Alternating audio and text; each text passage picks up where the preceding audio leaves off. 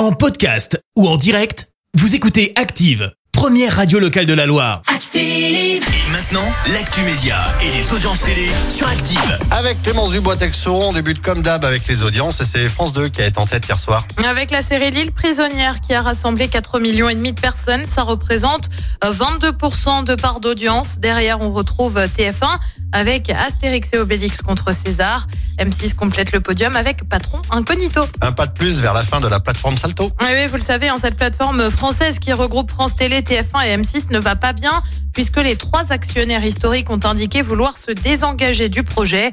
Et bien désormais, les nouveaux abonnés ne sont plus les bienvenus et pour cause, on peut lire ce message. Il n'est malheureusement plus possible de souscrire à Salto. Merci à tous les abonnés d'avoir partagé leur envie et leur enthousiasme pour une plateforme de streaming made in France. Ouais, ça sent la fin. Et puis le chanteur Calogero, bientôt acteur, il va avoir un rôle dans une fiction pour M6.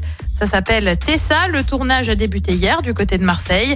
Euh, Côté pitch, on est sur une ado de 16 ans qui a un potentiel en musique.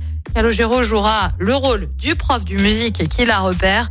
On ignore encore en revanche quand sera diffusé le film. Allez, qu'y a-t-il de beau ce soir à la télé? Et bah sur TF1 c'est la série SWAT, sur France 2 c'est un programme spécial Saint-Valentin avec la fête de la chanson d'amour.